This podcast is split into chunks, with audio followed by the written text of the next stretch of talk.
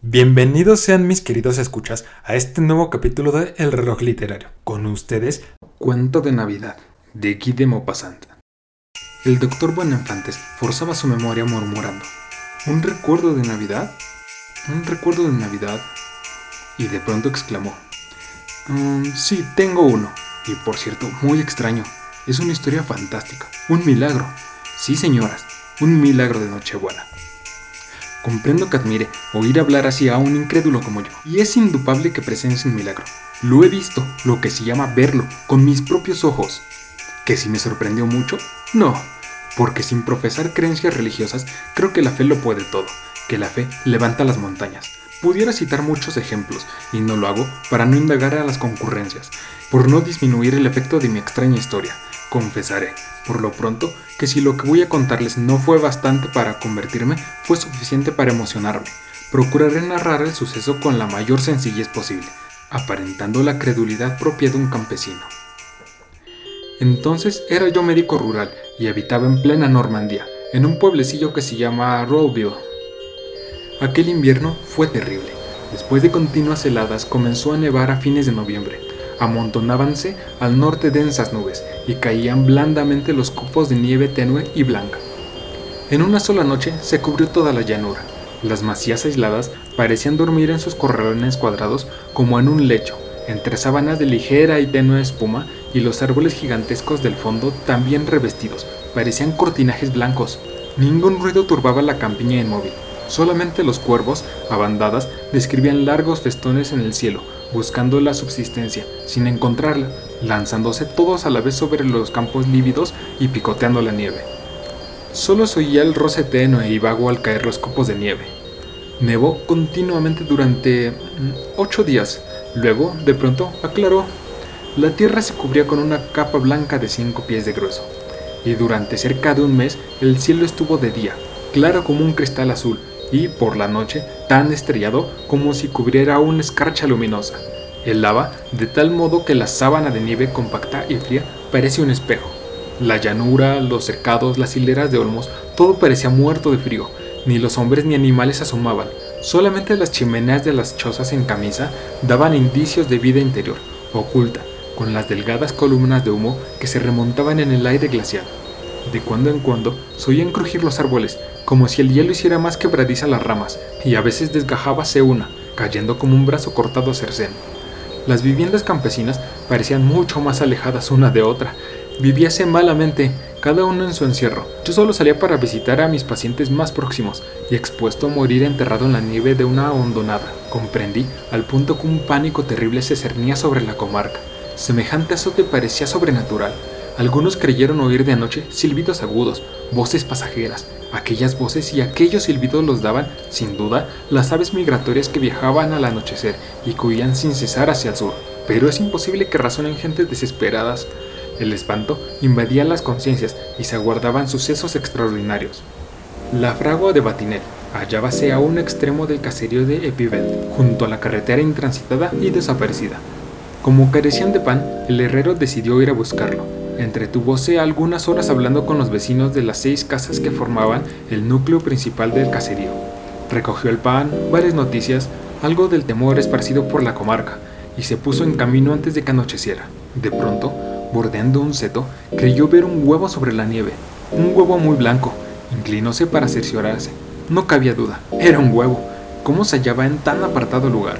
¿Qué gallina salió de su corral para ponerlo allí? El herrero, absorto, no se lo explicaba, pero cogió el huevo para llevárselo a su mujer. Toma este huevo que encontré en el camino. La mujer bajó la cabeza recelosa. ¿Un huevo en el camino con el tiempo que hace? ¿No te has emborrachado? No, mujer, no. Te aseguro que no he bebido. Y el huevo estaba junto a un seto caliente aún. Ahí lo tienes. Me lo metí en el pecho para que no se enfriase. Cómetelo esta noche. Lo echaron en la cazuela donde se hacía la sopa, y el herrero comenzó a referir lo que se decía en la comarca. La mujer escuchaba palideciendo. Es cierto, yo también oí silbidos la pasada noche, y entraban por la chimenea. Sentáronse y tomaron la sopa. Luego, mientras el marido untaba un pedazo de pan con manteca, la mujer cogió el huevo, examinándolo con desconfianza. ¿Y si tuviese algún maleficio? ¿Qué maleficio puede tener? Toma, si yo supiera. Vaya, cómetelo, no digas bestialidades. La mujer abrió el huevo.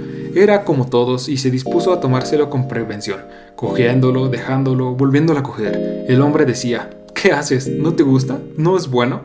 Ella sin responder acabó de tragárselo, y de pronto fijó a su marido los ojos, feroces, inquietos, levantó los brazos y convulsa de pies a cabeza, cayó al suelo, retorciéndose, dando gritos horribles. Toda la noche tuvo convulsiones violentas y un temblor espantoso la sacudía, la transformaba. El herrero, falto de fuerzas para contenerla, tuvo que atarla. Y la mujer sin reposo vociferaba, Se me ha metido en el cuerpo, se me ha metido en el cuerpo. Por la mañana me avisaron, apliqué todos los calmantes conocidos, ninguno me dio resultado, estaba loca. Y con una increíble rapidez, a pesar del obstáculo que ofrecían las comunidades de altas nieves heladas, la noticia corrió de finca en finca. La mujer de la fragua tiene los diablos en el cuerpo. Acudían los curiosos de todas partes, pero sin atreverse a entrar a la casa. Oían desde afuera los horribles gritos, lanzados por una voz tan potente que no parecían propios de un ser humano. Advirtieron al cura. Era un viejo incauto. Acudió con sobrepillez como si se tratara de auxiliar a un moribundo y pronunció las fórmulas del exorcismo, extendiendo las manos, rociando con el hisopo a la mujer que se retorcía soltando espumarajos, mal sujeta por los cuatro mocetones. Los diablos no quisieron salir y llegaba la Nochebuena sin mejorar el tiempo. La víspera, por la mañana, el cura fue a visitarme. Deseo, me dijo, que asista la infeliz a la misa de gallo, Tal vez nuestro Señor Jesucristo la salve, a la hora que nació de una mujer. Yo respondí, me parece bien, señor cura. Es posible que se impresione con la ceremonia, muy a propósito para conmover, y que sin otra medicina pueda salvarse. El viejo cura insistió, Usted es un incrédulo, doctor, y, sin embargo, confío mucho en su ayuda. ¿Quiere usted encargarse de que la lleven a la iglesia?